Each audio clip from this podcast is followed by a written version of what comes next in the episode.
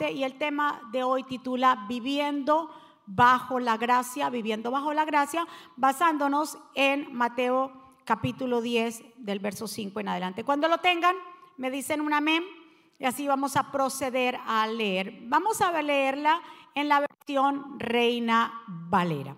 La santa palabra del Señor se lee así. A estos doce envió Jesús y les dio instrucciones diciendo, por camino de gentiles no vayáis y en ciudades samaritanos no entréis, sino id antes, o sea, primero a las ovejas perdidas de la casa de Israel. Y yendo, predicad diciendo, el reino de los cielos se ha acercado, sanad enfermos, limpiad leprosos, resucitad muertos, echad fuera demonios, de gracia recibiste, y está la palabra calabe de gracia recibiste, dad de gracias. No os proveéis de, no proveéis de oro, ni de plata, ni de cobre en vuestros cintos, ni de alforja para el camino, ni de dos túnicas, ni de calzado, ni de bordón, porque el obrero es digno de su alimento. Mas en cualquier ciudad o aldea donde entréis, Informaos quién es en ella sea digno y posad allí hasta que salgáis. Y al entrar en la casa, saludadla. Y si la casa fuera digna, vuestra paz vendrá sobre ella. Mas si no fuera digna, vuestra paz se volverá a vosotros. Y si alguno no os recibiere ni oyere vuestras palabras, salid de aquella casa o ciudad y sacudir el polvo de vuestros pies. De cierto os digo que el día del juicio será más tolerable el castigo para la tierra de Sodoma y Gomorra que para aquella ciudad. Que el Señor nos bendiga a través de su palabra, que el Señor añada bendición a nuestra vida. Mi Señor, nos hemos reunido en este día aquí, tus hijos, las personas que nos ven, Señor, también para adorarte, para exaltarte, pero también para ser alimentados a través de tu palabra. Tu palabra es santa, tu palabra es bendita, ella es la que penetra nuestro corazón. Tú eres el pastor de esta iglesia. Tú eres, Señor, el que añade a la iglesia a los que han de ser salvos. Tú eres el que toca los corazones, renueva nuestra mente. Señor, te ponemos este momento específico en tus manos para que seas tú, Señor, penetrando a los corazones y las vidas. Señor, echa fuera tu espíritu, Señor, de distracción. Yo me pongo a un lado para que tú te establezcas. Señor, pasa un carbón encendido por mis labios en el nombre de Jesús. Y todos decimos, amén. Acabamos de leer esta porción donde, si ustedes leen sus Biblias, la mayoría de las Biblias, el título dice misión de los doce. Entonces, después de que el Señor escoge a sus doce discípulos, Él les da un trabajo que hacer. Lo dice que los envía a llevar el mensaje de salvación a los judíos primeramente, porque siempre se empieza en casa. El Señor dijo, no se vaya por allá, a, los otros. Después a ellos les llegará como quien dice su tiempo. Ahora mismo quiero que vayas a la casa perdida de Israel. Pero los dio, antes de enviarlos, el Señor les dio autoridad para que en el nombre de Jesús ellos sanaran enfermedades, sanaran a los leprosos, liberaran a aquellos que estaban cautivos, a los endemoniados. Pero les dejó saber por qué deberían hacer esto. Les dio la misión. La misión que Dios les dio era, yo les doy autoridad a ustedes para que vayan, liberten, hagan milagros en mi nombre. Pero ¿por qué yo los envío a hacer esto? Porque lo que ustedes recibieron por gracia, entonces ustedes lo van a dar por gracia. Escuchen muy bien. Lo que por gracia ellos recibieron, ahora les toca quedar por gracia. Lo mismo somos nosotros. Nosotros hemos, ¿qué hemos recibido? ¿Qué usted ha recibido? ¿Qué yo he recibido? Hemos recibido la salvación. Y esto es por gracia, porque ninguno de nosotros merecíamos ser salvos. ¿Sabe cuándo nació la gracia? ¿Sabe cuándo, en qué momento vemos en su mayor resplandor la gracia? En el momento en el huerto del Edén, cuando Adán y Eva pecaron, cuando el Señor tuvo que matar a un animal y vestirlo con esa piel de animal, Adán y Eva, ahí nació la gracia. Que cuando en vez de Dios haberlos destruido, haberlos matado por su pecado, Dios no mató a Adán y Eva, mas sin embargo mató un cordero o mató un animal para vestirlos. Asimismo, la gracia a través de la escritura desde el tiempo antiguo se ha extendido porque anteriormente se tenían que hacer sacrificios de animales en el tabernáculo. ¿Para qué? Para que esa sangre de esos animales limpiara el pecado de su pueblo. Pero en sí no era la sangre de esos animales, era la gracia de Dios que perdonaba pecados. Nosotros tenemos a un cordero que fue inmolado en la cruz del Calvario, que fue el mismo Jesús que derramó su sangre, quien vino a nosotros a través de esa sangre derramada, hemos alcanzado gracia.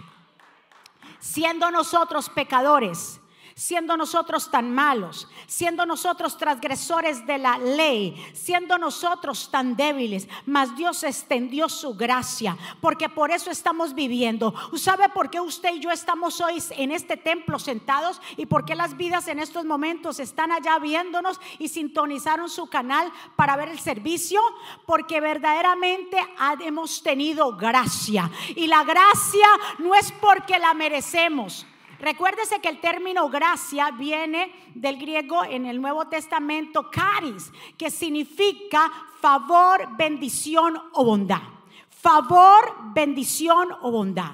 Y no porque vuelvo y repito y replico, no por lo bueno que somos o porque no la merecemos. No, es gracia y favor porque Dios es eso. Dios es bondad, Dios es amor y Dios extiende, escuche, Dios extiende su gracia. Si Dios verdaderamente, como en el Antiguo Testamento, muchas veces el Señor, verdad, en medio de la ley o por la ley, gente eh, que Dios permitía moría como los como los hijos de Lee, ¿verdad que sí? Que Dios pum, los mató por allá y ahí quedaron. Porque en ese tiempo se morían físicamente, porque estando en, ministrando y no estando alineados, pues entonces eso pasaba. Pero en estos momentos su, su gracia se ha extendido, que Dios nos da oportunidad de arrepentirnos. Escuche bien. Dios nos da siempre, todos los días que usted se levante, usted puede decir, Dios me dio hoy la oportunidad, esto es un nuevo día, hoy voy a hacer las cosas bien. Y todos los días levántese con esa mentalidad, hoy voy a hacer las cosas bien, porque su gracia me ha sostenido, por su gracia yo soy salvo. Por su gracia mi nombre está escrito en el libro de la vida. Por su gracia puedo ver mi familia. Por su gracia tengo un lugar donde vivir. Por su gracia tengo una esposa o un esposo. Tengo hijos. Por su gracia estoy vivo porque podría haber estado muerto y no alcanzarme la salvación por su gracia. Estamos viviendo bajo gracia. Pero déjame decirte, y no le quiero aguar la fiesta, estamos incluso Estamos viviendo en tiempos de gracia. Estamos viviendo en tiempos de misericordia. Pero esto se va a terminar. El tiempo de gracia se va a terminar cuando se termine la sexta dispensación. Si nos vamos a tiempo, estamos viviendo la sexta dispensación, que es gracia. Y después de que Jesús venga por su iglesia, ya no. Gracia no. Ahora usted, la gente que se queda después del rapto va a tener que ver cómo va a hacer para salvarse. Escuche bien, mientras tanto estemos aquí, hagamos las cosas bien. Entreguemos nuestra vida al Señor. Hagamos lo que tengamos que hacer. ¿Cuántos están de acuerdo conmigo? Entonces, por eso le dice, mire, incluso Efesios 2.8 dice, porque por gracia sois salvos por medio de la fe. Incluso esto ni siquiera es de qué? de nosotros ni la fe, porque la fe Dios no la da para poder creer en Él. Qué tremendo. Entonces vemos que Dios no mató a la primera pareja, sino que fue extendida su gracia. Por eso el Señor nos manda que, oiga, cuando nosotros recibimos gracia, la gracia no es para nosotros sentirnos, ay, yo soy salvo. Ay, mi nombre está escrito en el libro de la vida y yo soy salvo tengo gracia. La gracia, ¿sabe para qué? Es para extenderla a los demás. La gracia es para ayudar a los que nos necesitan. Si hubiera querido, escuche bien, Jesús los, los reúne, lo escoge a los doce, los reúne y no le dijo, aquí nos vamos a quedar, a hacer una enramada entre nosotros y nosotros nada más. Los doce, trece mosqueteros. No, el Señor le dijo, vaya, Ya yo les enseñé, ya yo les los escogí, ahora les toca que ir a ustedes. A ti te toca que ir a tu familia. A ti te toca en tu trabajo ser luz en medio de esa oscuridad. A ti te toca ir donde te toca ir a repartir, a extender qué? Esa gracia. Porque es que tú no llevas tu propia luz. Nosotros estábamos apagados. Si hoy tenemos luz es porque Cristo está en nosotros. ¿Cuántos están? Nosotros no nos alumbramos. El Señor dije, yo soy la yo soy la luz del mundo. Ustedes son la luz del mundo. Pero no es porque tengamos luz propia es porque Cristo vive en nosotros. ¿Cuántos están? Incluso en Lucas 11:37 dice, cuando Jesús terminó de hablar, dice que hubo un fariseo y lo invitó a comer a su casa. Jesús fue y se sentó a la mesa. El fariseo se sorprendió mucho al ver que Jesús no se había lavado las manos antes de comer, pero Jesús le dijo, ustedes los fariseos se lavan por fuera, pero por dentro son malos. no ayudan a nadie, y roban la gente. Tontos, Dios hizo las cosas de afuera, pero también hizo las de adentro. La mejor forma, mire esta palabra, la mejor forma de estar completamente limpios es compartir lo que uno tiene con los pobres. Denle un aplauso fuerte al Señor. Lo que le estaba diciendo el Señor, para saber si ustedes verdaderamente están limpios, comparta lo que ustedes tienen, compartamos esa gracia compartamos con los demás.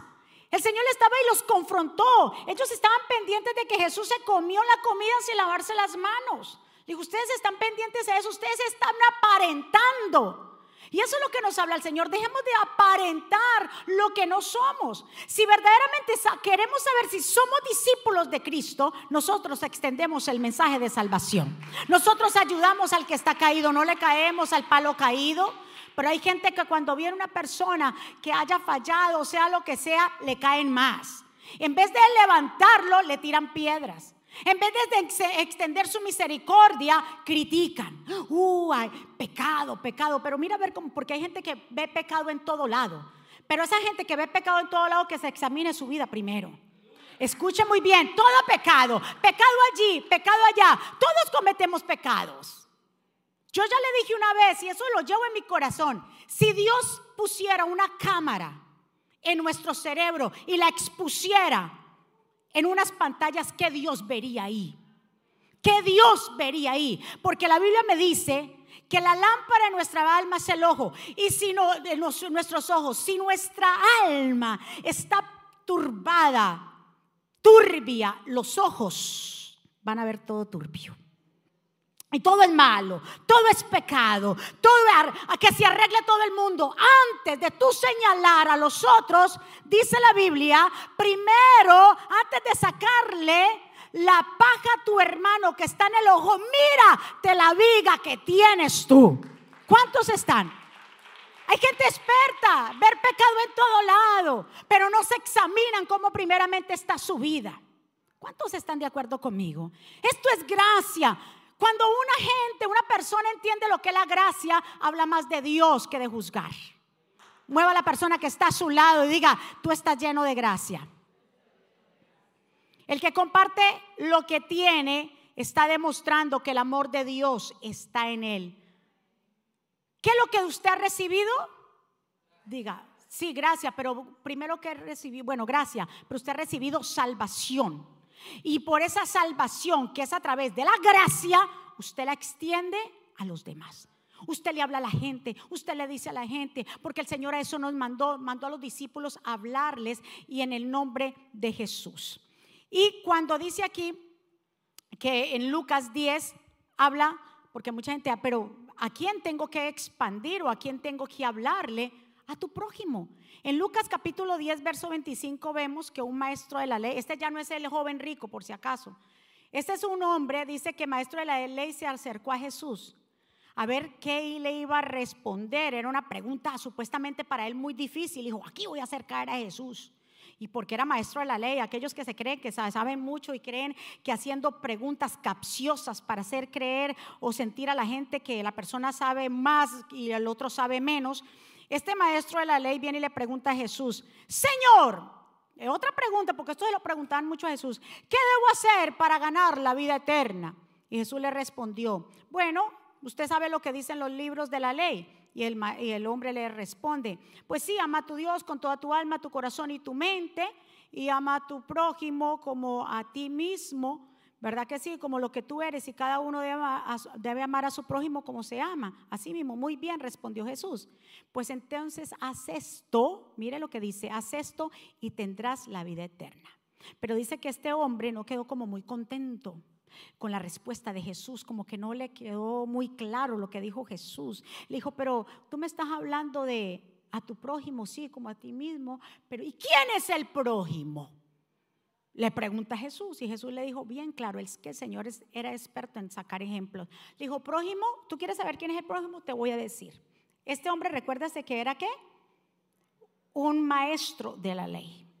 Entonces le dijo, ¿quién es el prójimo? Jesús le dijo, vamos a poner este ejemplo. Había un hombre, le pone esta parábola, que iba caminando de Jerusalén hasta Jericó. Y resulta que vinieron unos asaltantes y lo vieron, lo robaron, lo golpearon, lo dejaron ahí moribundo. Pero iba pasando un sacerdote. Cuando vio al hombre, lo vio entonces, como quien dice, pasó de largo y lo dejó. También pasó un levita, ¿cómo te parece? Uno de los que servían en la casa de Dios. Estoy parafraseando. Y también lo vio pasó de largo y lo dejó tirado. Pero hubo uno, un extranjero samaritano, que también pasaba por ahí y lo vio. Cogió vino y aceite, sanó sus heridas, lo montó a su cabalgadura, lo llevó a un mesón lo cuidó hasta el otro día, como se tenía que ir, le pagó al hombre dueño del hotel, de, la posada, que lo cuidara y que cuando él regresara, entonces le, le, iba a, si le debía algo, se lo iba a pagar. Ese es el, ¿cuál tú crees de los tres? Es el prójimo. Entonces ahí sí lo puso a analizar. Dijo, el prójimo es aquel que, le, que sí, que le extendió la mano. Ah, eso es lo que hay que hacer. En pocas palabras, él se estaba creyendo mucho porque sabía mucho, era un maestro de la ley. Y el Señor le estaba diciendo, es que cuando nos volvemos religiosos endurecemos el corazón. Usted ve a gente religiosa que no ha entendido la gracia, porque la gente religiosa endurece el corazón. ¿Quién pasó por ahí según el ejemplo de Jesús? Un religioso, un sacerdote y un levita. No quiere decir que todos los sacerdotes o los pastores o los levitas y los que servimos en la casa somos religiosos. No. Quiere decir que si nosotros no nos ponemos atención, podemos caer en la trampa del enemigo. Somos tan religiosos somos tan, llenos de religión que se nos endurece el corazón, que podemos ver a una persona que está pasando necesidad y pasamos por encima, porque tal vez como no piensa como yo, y ahí entra el problema, y el pastor creo que habló de eso, porque como no tenemos afinidad, no piensa como yo, yo no le hago bien. El prójimo es aquel que cuando ve necesidad, ahí está el otro para ayudarlo. Aunque piense diferente, ah, no. Vea, nosotros nos ha tocado, y se lo digo, el, el día que tuvimos que ir al banco a hacer una vuelta por una cuestión que hubo ahí de mi cuenta personal y que un dinero que me sacaron y yo peleando por mis chelitos que tenía allí. Yo, pero yo tengo como, tengo como que 50 pesos, ¿qué pasó? Como 50 pesos. Y entonces viene el manager y el manager era una persona diferente. Pero usted viera, con esa mismo, como diferente que era, uno cuando ha entendido la gracia, uno no mira a la gente diferente. Yo digo diferentes para que usted me entienda, para evitar que después me tumben el canal. Pero diferente, pero como yo no lo miré diferente, sino como una persona, como un manager que estaba ahí, una persona que puede extenderle la gracia. Y yo le dije, mire, esto pasó con mi cuenta y él tan lindo, me nos atendió súper bien y me arregló y discúlpeme señora. Yo le dije, no, pero cuando me van a devolver 50 pesos, no se preocupe que usted se le va a devolver. Y con un amor y una amabilidad y una ternura. Y yo dije, eso es lo que hay que hacer el prójimo. Aunque usted vea a alguien que no piense como usted, que no sea como usted, trátelo con gracia, trátelo con favor, dele amor. ¿Se imagina yo? No, yo con usted no hablo. Pásame a otra persona. ¿Qué es eso? ¿Qué gracia? Por eso le digo, cuidado los religiosos con endurecer el corazón. Cuidado con eso. No, Señor, abrace, diga, ¿quién sabe si más adelante me lo encuentro y puedo entonces Dios preparar un momento para enseñarle la palabra? ¿Quién sabe? Eso se llama. Cuando usted ha entendido la gracia, usted no juzga. Ay, Dios mío, cuando usted ha entendido la gracia, que Dios lo salvó por gracia, que está por gracia, que sirve por gracia, que está parado por gracia, entonces usted deja de juzgar a la gente. Entonces usted es misericordioso con los demás. Entonces usted no le importa otros que aunque piensan diferente, usted los trata igual. ¿Cuántos están aquí? Eso nos pasó, mi amado. Una vez que íbamos para República Dominicana, llevamos muchas maletas porque llevamos unos, unas cuestiones para eh, eh, bocinas y cosas para una presentación allá que íbamos a hacer evangelística. Y llevamos muchas maletas en otro. Ay, Dios mío, ¿cuánto nos irá a costar ese montón de maletas? Dios mío, con todas estas cosas. Y estábamos en la fila de poner las maletas. Y había un joven, y yo se los conté a usted, había un joven adelante. Entonces él va a registrar sus maletas porque ya el avión lo va a dejar y que no sé qué, llegó tarde. Le dice la joven, no te puedo atender. ¿Tienes una máscara? Le dijo, no, no tengo máscara. Entonces le dijo ella, no te puedo atender. No, pero es que el vuelo ya se me va. Busque una máscara. Ah, Señor, por allí están vendiendo máscaras en una cosita allá. Es que yo ya fui, dice que no hay. Pues no, lo tiene que dejar el, avión porque usted no tiene máscara. Eso fue hace como el año pasado.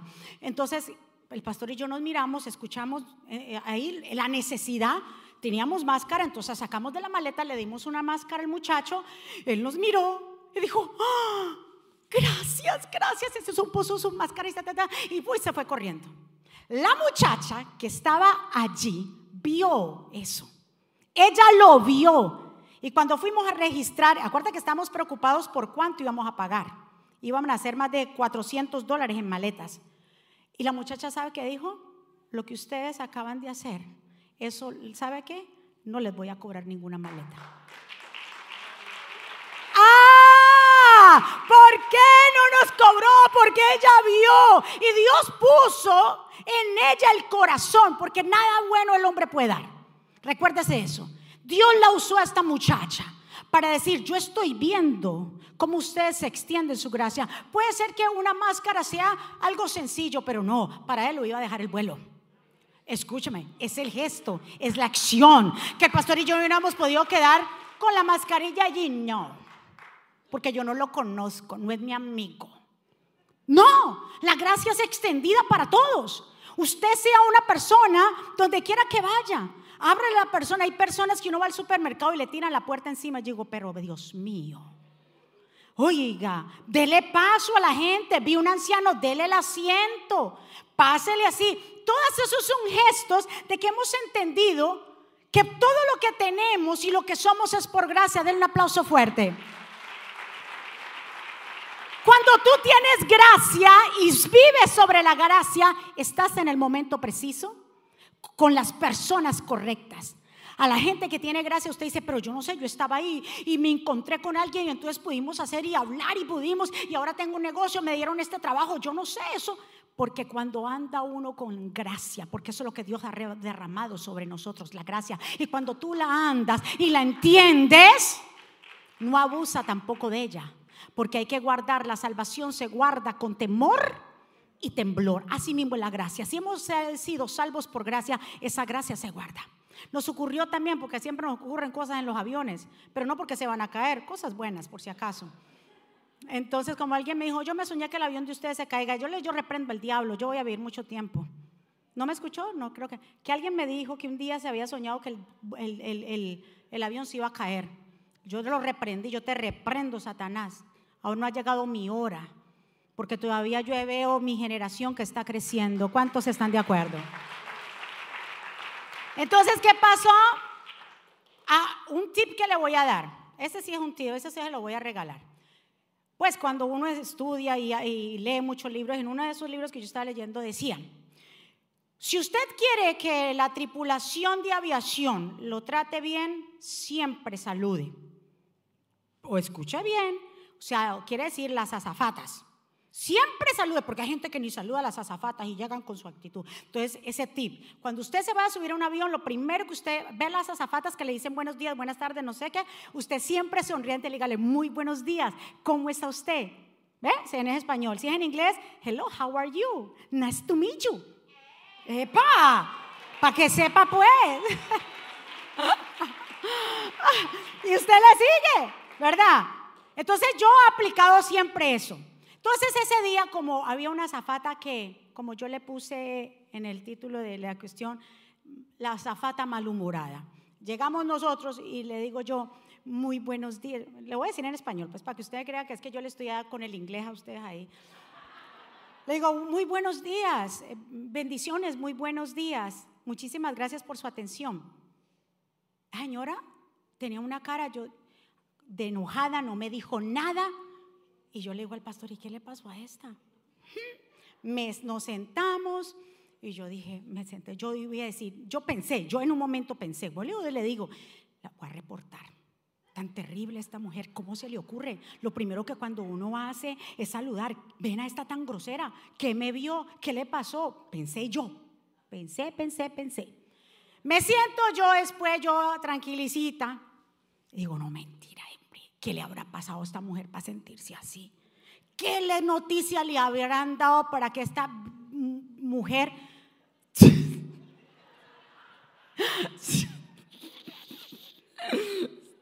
esta mujer se sienta así? ¿Qué será? Nos quedamos así el pastor y yo cuando ella, ellos pasan con los, los carritos eso a dar los snacks, porque ya no le dan a uno ni comida le dan los, los benditas papas y esos chips y esas galletas que... Eh. entonces pasa ella con eso y me, yo no quería comerme esas papas, entonces yo le dije, ay, pero con una voz y una ternura y un amor, hubiera podido decir, yo no quiero nada. Pero yo le dije, ay, no, thank you, no tiene otra cosa, porque me dice ella, corre el carrito, se baja así un poquito y me dijo, mil disculpas por mi actitud. Escucha bien, pero como yo la atendí? Con amor. Yo le me dijo ella, mil disculpas por mi actitud.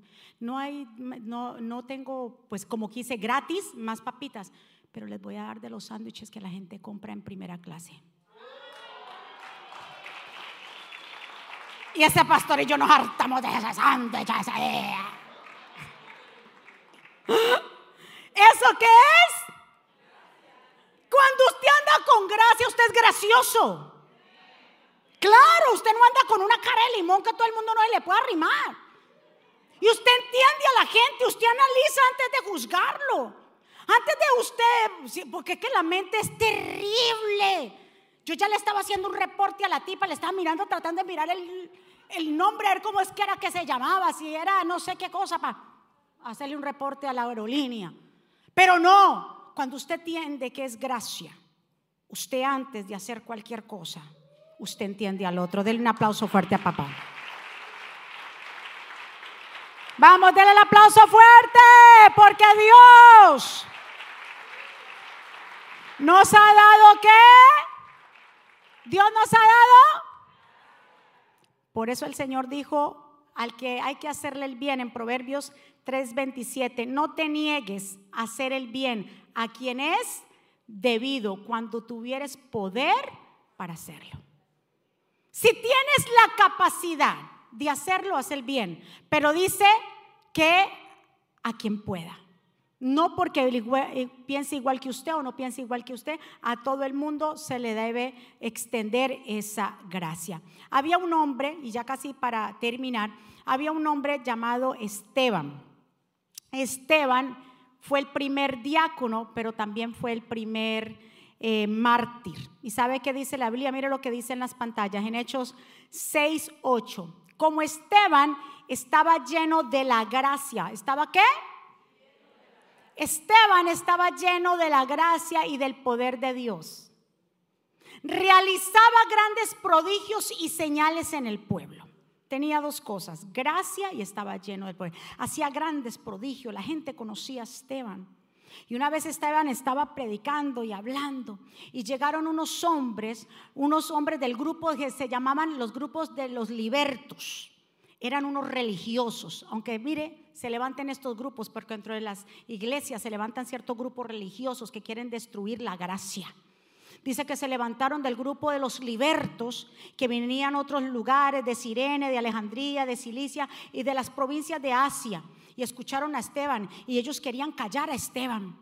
Porque Esteban estaba hablando la verdad, estaba extendiendo el, el mensaje de misericordia, pero ellos no querían. Y dice que sobornaron a otros para que hablaran mal de Esteban y fueron y llamaron a la junta de, los del, del, Sanedrín y todos ellos a decir que él estaba hablando mal y que no sé qué y que decían que, que Esteban diciendo que ya no cumplieran la ley, un montón de mentiras. Y dice que los religiosos de la Junta Suprema, Nay, Cafá y todo eso, dice que vieron el rostro de Esteban como la de un ángel. Mira lo que es la gracia. Donde quiera que tú vayas, ese rostro tuyo y mío cuando hemos entendido la gracia, no cuando somos religiosos. Hay una gracia y un favor. Una gracia y un favor que Dios te permite y las otras personas lo ven. Y entonces, como las otras personas lo ven, porque no es tuyo, sino que es Jesús. Entonces suceden cosas maravillosas, pero también vienen persecución. Mi hijo me contaba, sus clases de, de Stony Brook ya terminaron, ahora están exámenes. Y se fue a despedirse de las señoras que siempre lo atienden en la cafetería. Dice mi hijo, el, el menor, el mayor está por acá, el menor, que fue a despedirse de las muchachas. Allí y ellos, ellas lo conocen porque él siempre les habla español. Entonces, no, que tú eres dominicano, come plátano y que no sé qué. hablan con ella y él le muerto de risa con ellas. Y ella le fue a decir: Mira, ya no las vuelvo a ver, ya me gradúo, mi cuarto año. No, ¿cómo te vas a ir? ¿Y a quién vamos a atender y hablar? No, él dijo: No, muchas gracias por haberme atendido estos cuatro años en la universidad. Muchas gracias por su atención. Ustedes son todas lindas. Y esa muchacha dijo: No, sabes que no pagues el almuerzo hoy, es gratis para ti.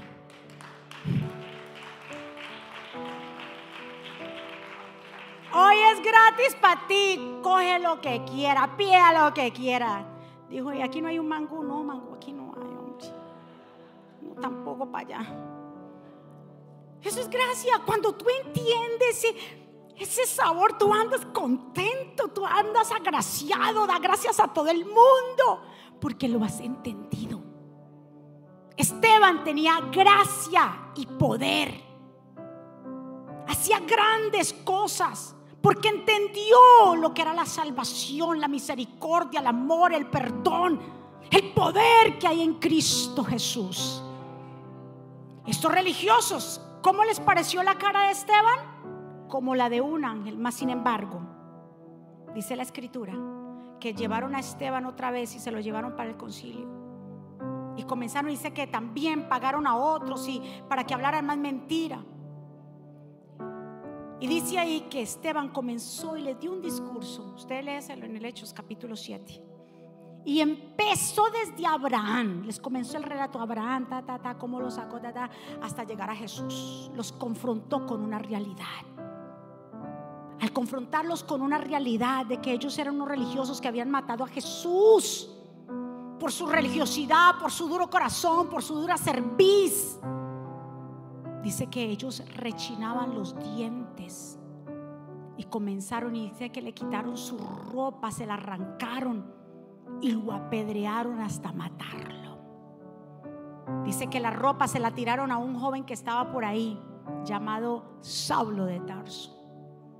Saulo tal vez no sabía que esas ropas que él iba a tocar esas ropas que le habían dado a él, más adelante él va a tener que llevar también esa clase de ropaje. Porque el apóstol Pablo después se convirtió, Saulo, a Pablo y tuvo que ganar muchos azotes por causa de Cristo. La idea es aquí que la gracia, cuando vivimos con gracia somos salvos, puertas se nos abren, pero también vamos a recibir persecución. La familia misma tuya muchas veces te va a cerrar la puerta. Los mismos amigos que se decían ser amigos tuyos ya no van a ser amigos. Vas a ser perseguido, te van a decir que si te volviste religiosa hay un montón de cosas que ya no compartes. Te van a injuriar como lo hacen con los pastores. te van a decir muchísimas cosas. ¿Estamos dispuestos a pagar ese precio? Vale la pena. Vale la pena. Vale la pena. Extienda su gracia. La gracia que Dios le ha dado, la salvación, extiéndala a otros. Aunque sea de uno, no importa. Aunque sea de uno, con ese uno se puede hacer mucho. Ese uno le llega a otro y ese otro a otro y a otro y a otro y así se extiende. ¿Cuántos están de acuerdo conmigo? Dice una anécdota por ahí que estaba leyendo, que había un anciano que se levantaba todos los días y iba a caminar a la playa. Y se agachaba y se levantaba y un joven lo estaba viendo. Y este jovencito decía, pero ¿qué es lo que hace este anciano? y se fue muy de cerca a ver lo que él hacía. Y dice que vio que el anciano estaba recogiendo estrellitas de mar. Estrellitas de mar las cogía y las lanzaba, las cogía y las lanzaba. Y el joven le pregunta al hombre, le dice, ¿por qué tú haces eso? Dice, porque si yo las dejo en la playa, se pueden morir. Porque ellas al estar fuera del agua se mueren. Entonces las tiro. Dijo, pero son muchas. Y tiró la que él tenía. Le dijo, cuando tiró la que él tenía, y el joven le dice, pero no tiene sentido, son muchas. Y le dijo el anciano, si esas estrellitas hablaran, ¿sabe qué dirían ellas? Tal vez para los demás son muchas, no vale la pena, pero para ella tiene sentido tiene sentido para mí.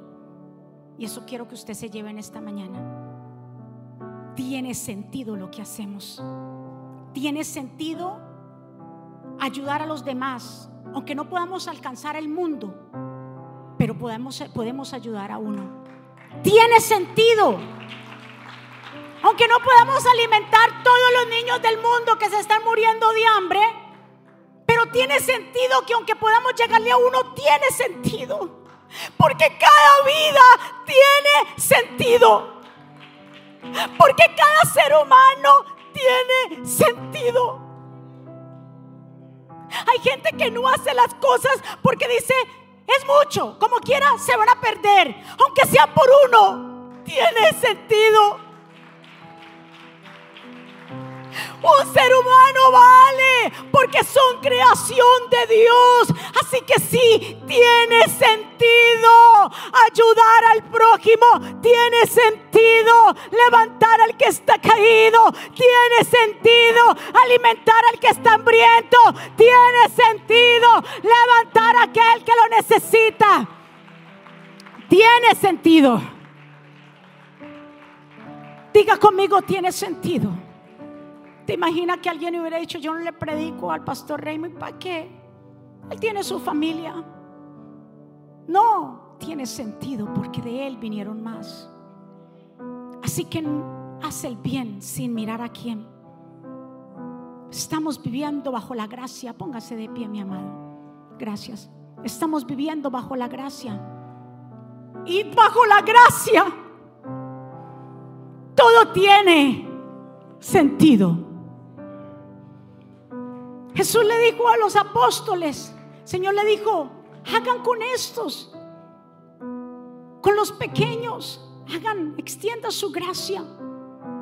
Y el Señor dijo, cuando, porque me diste de beber, me diste de comer, me visitaste cuando estaba enfermo, cuando estaba en la cárcel. Señor, ¿cuándo? Dijo, no, el que hace esto por alguno de mis pequeños, lo ha hecho conmigo. Todo lo que tú hagas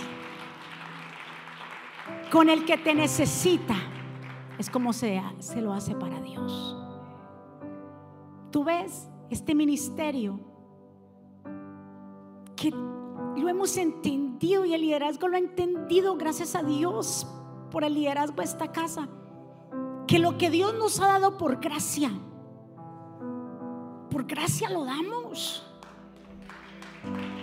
tratamos de no caer en, las garras y en los lazos de estar cobrando todo.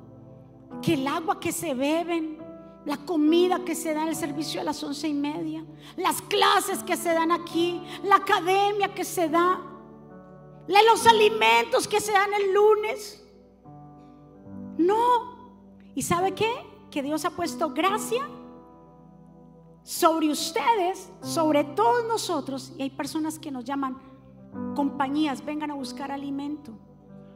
Que nos están viendo, compañías que nos vienen y nos traen alimento para que repartamos. Ustedes mismos, su compañía, ustedes los, los que tienen compañía, que dicen, no, llevemos allá porque también se han extendido la gracia, porque ustedes dicen, ah, pero si Dios me ha salvado por gracia, entonces por gracia yo doy. Y entonces la gracia se va a hacer qué? Se va extendiendo. Porque la casa de Dios será llamada casa de oración y no cueva de ladrones. Y no cueva de ladrones. Estamos viviendo en la gracia. Extienda su gracia. Extienda la gracia que Dios le ha dado. Donde quiera que vaya, sea luz en el supermercado, en su trabajo. Gente que anda malhumorada, que de gracia no tiene nada. Anda desde...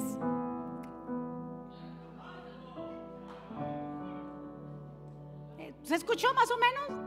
O sea, si póngalo, vamos a decirlo a usted para que no piense en la televisión que yo estoy. La persona que no tiene gracia, ¿cómo se le diría? David lo dice por allá el micrófono. Desgraciado. Sin gracia, pero poniéndolo más, más fuerte. Lo que dijo David, lo dijo David. En sentido más fuerte. Viva el día de hoy como si fuera el último. La gracia es eso amar al prójimo, hacerle bien, donde quiera que vamos. Pero el religioso no. ¿Querían matar a quién? A Esteban. ¿Y habían visto que el rostro de este muchacho se parecía? Corazones endurecidos, le dijo él. Duros de cerviz son ustedes. Jesús lo dijo. Pasaron el sacerdote y el levita y no hicieron nada. ¿Qué es la gracia? regalo inmerecido. Si no, no lo merecemos, entonces ¿por qué lo hacemos como si fuéramos merecedores?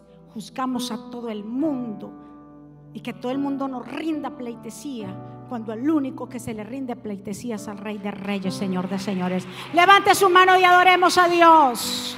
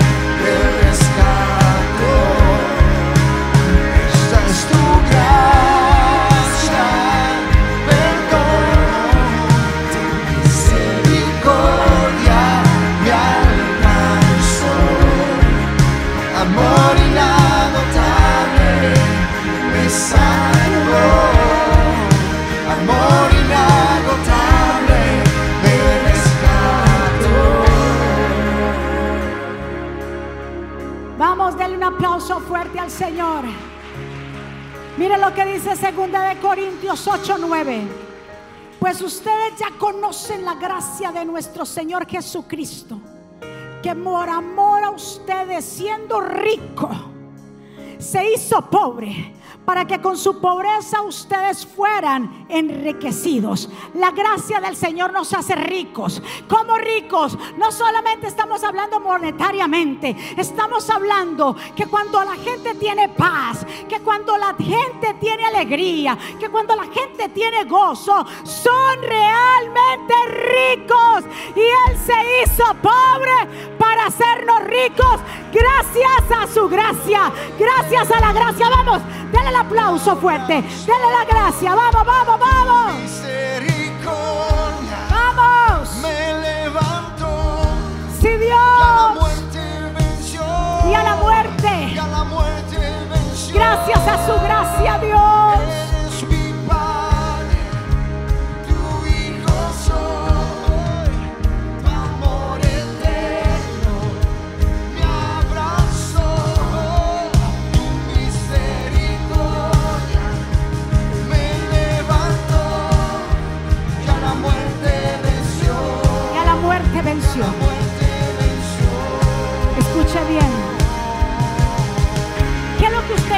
Necesitamos? ¿Qué es lo que usted y yo necesitamos? Diga conmigo, yo lo que necesito es gracia, la gracia. ¿Sabe qué le dijo el Señor el apóstol Pablo en 2 Corintios 12? Pero Él me ha dicho, con mi gracia tienes, es más que suficiente. Con la gracia es más que suficiente, porque mi poder se perfecciona en la debilidad. Por eso con mucho gusto habré de jactarme en mis debilidades, para que el poder de Cristo repose en mí. Porque la gracia se derramó sobre Jesús. Por eso es el Hijo, Él es el mozo, el más hijo, el más hermoso de los hijos de los hombres. Porque la gracia se derramó sobre Él. Por eso Él es el más hermoso. Por eso su nombre tiene poder. Dios ha extendido la gracia. Levante su mano, cierre sus ojos, cierre sus ojitos y levante sus manos hacia Él. Es la gracia. Yo quiero que usted entienda.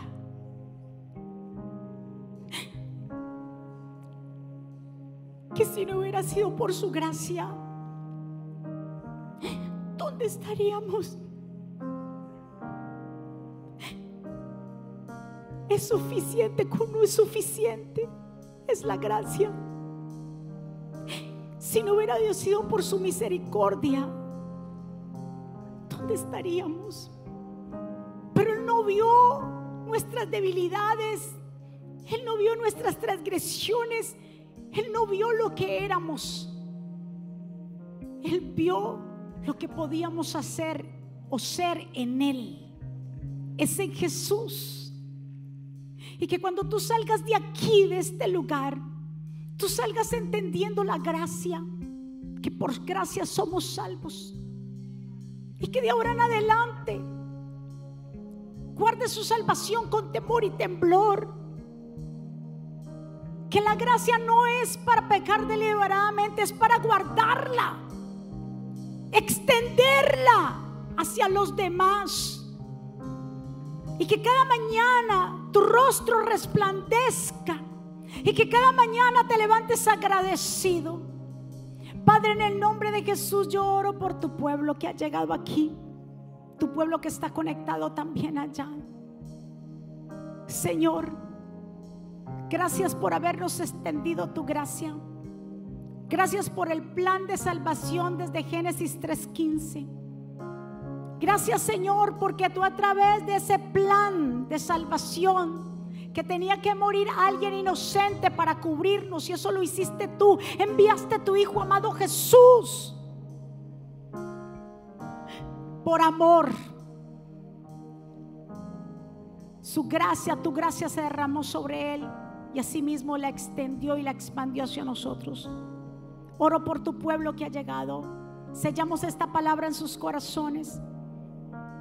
Señor, que la extendamos, que hablamos, que hablemos sin juzgar, sin hacer excepción de personas, que llevemos amor, misericordia, que cuando veamos a alguien hambriento le demos de comer, que cuando veamos a alguien caído le demos la mano. Eso lo hizo Pedro y Juan cuando vieron y entraron al templo La Hermosa, que estaba ese hombre paralítico. Le dice Pedro, yo no tengo plata ni oro, pero lo que tengo te doy. Lo más importante es eso, la gracia. La gente muchas veces no necesita dinero. Hay gente que necesita un abrazo. Hay gente que necesita una palabra de confirmación. Que le diga, mira, tú eres importante. Que le diga, mira, Dios tiene un plan para ti. Que le diga, mira, estás pasando un momento difícil, pero Dios tiene el control. Hay gente que no está esperando que tú saques del bolsillo, sino una palabra en el tiempo correcto.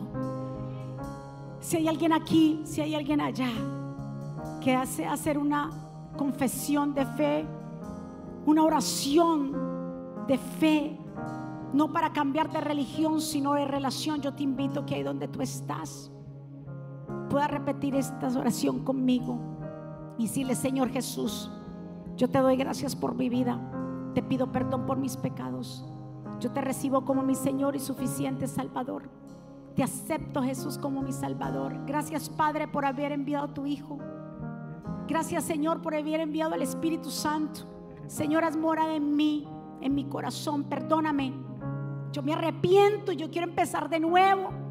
Antes de que se termine este año, quiero comprometerme aún más contigo y empezar un año nuevo comprometido contigo, sabiendo lo que es la gracia y agradeciendo lo que es la gracia. Me pongo a cuentas contigo, perdóname y escribe mi nombre en el libro de la vida, en el nombre de Jesús. Y el pueblo de Dios dice, dele un aplauso fuerte a quien vive y a su nombre.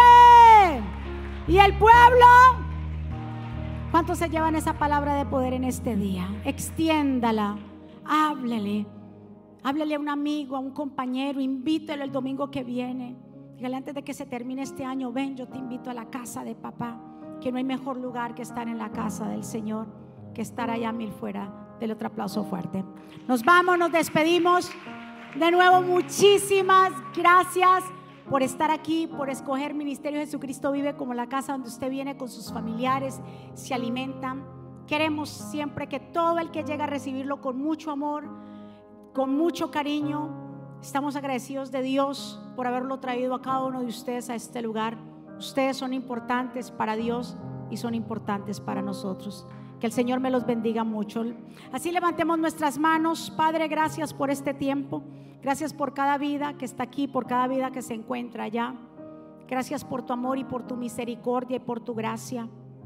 Que tú no la extiendes, ese mismo nos envías a extenderla a través de los demás. Declaramos una semana bendecida, de cielos abiertos, de buenas noticias. Que tu pueblo caminará y no se cansará. Que tu pueblo verá milagros, Señor, reales, Señor, en las vidas de ellos y de sus familiares. Pueblo del Señor, que Jehová te bendiga y te guarde. Que Jehová haga resplandecer su rostro sobre ti, tenga de ti misericordia. Que Jehová alce sobre ti su rostro y ponga en ti paz. Y termino con estas palabras. Vivan en gozo. Sigan creciendo hasta alcanzar la madurez. Anímense los unos a los otros, vivan en paz y armonía. Entonces el Dios de amor y paz estará con ustedes. Que la gracia del Señor Jesucristo, el amor de Dios y la comunión con el Espíritu Santo sea con todos ustedes. Dios me los bendiga, Dios me los guarde. Saludados a los, unos a los otros. Les amamos. Bendiciones. Mónica Jaques, ahora disponible en la tienda de aplicaciones de Apple y Google. Es muy fácil de usar y contiene un menú útil y de acceso rápido. Ahora podrás acceder al último libro de la pastora Mónica, eventos, palabras de fe e incluso comunicarte con nosotros vía chat.